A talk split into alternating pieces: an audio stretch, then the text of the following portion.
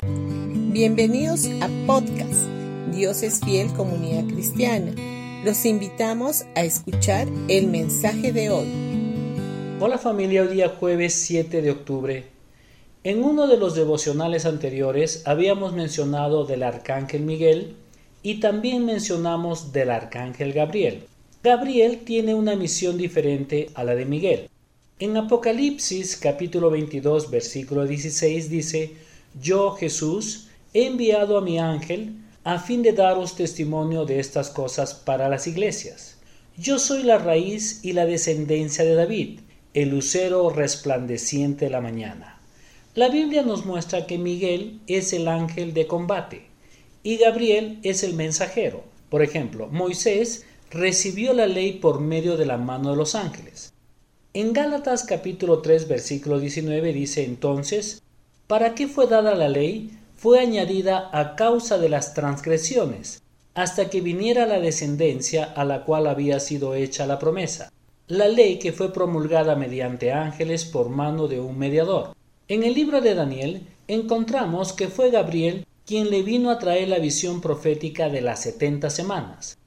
En Daniel capítulo 8 versículo 15 y 16 dice, Mientras yo Daniel contemplaba la visión y trataba de entenderla, de repente apareció ante mí alguien de apariencia humana. Escuché entonces una voz que desde el río Eula gritaba Gabriel, dile a este hombre lo que significa la visión. Si no fuera por Gabriel, hasta el día de hoy no sabríamos el significado de esta profecía, y sobre todo no tendríamos la explicación de la semana faltante del Antiguo Testamento, la cual corresponde al tiempo de la gran tribulación que habrá de venir en el futuro después que las iglesias sean arrebatadas. Gabriel fue quien le transmitió esta visión a Daniel.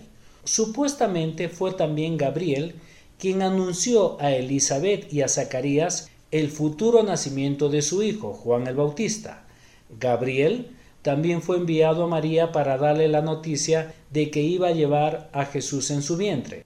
En Lucas capítulo 1 versículo del 26 al 28 dice, y al sexto mes, el ángel Gabriel fue enviado por Dios a una ciudad de Galilea llamada Nazaret, a una virgen desposada con un hombre que se llamaba José, de los descendientes de David. Y el nombre de la virgen era María.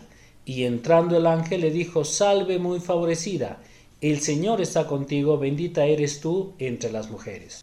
Todos estos pasajes nos muestran que Gabriel es el mensajero celestial comisionado por Dios para transmitir sus mensajes al ser humano. Como habíamos dicho anteriormente, Miguel es quien ha sido comisionado para el combate. La Biblia nos dice que Miguel habrá de emitir el decreto cuando suene la trompeta para anunciar el arrebatamiento de la iglesia o de su futura esposa de Cristo. Jesús habrá de recibir la orden de partida de parte de su Padre y Miguel habrá de ser el encargado de poner las cosas en movimiento. Dicho sea de paso, esta trompeta no tiene nada que ver con las trompetas de los juicios del Apocalipsis. El sonido de esta trompeta tiene que ver con la fiesta homónima judía, donde se hace sonar la trompeta en forma repetitiva, siendo el último de sus sonidos algo muy prolongado que los demás. Este es precisamente el sonido de la trompeta la cual se refiere a este pasaje.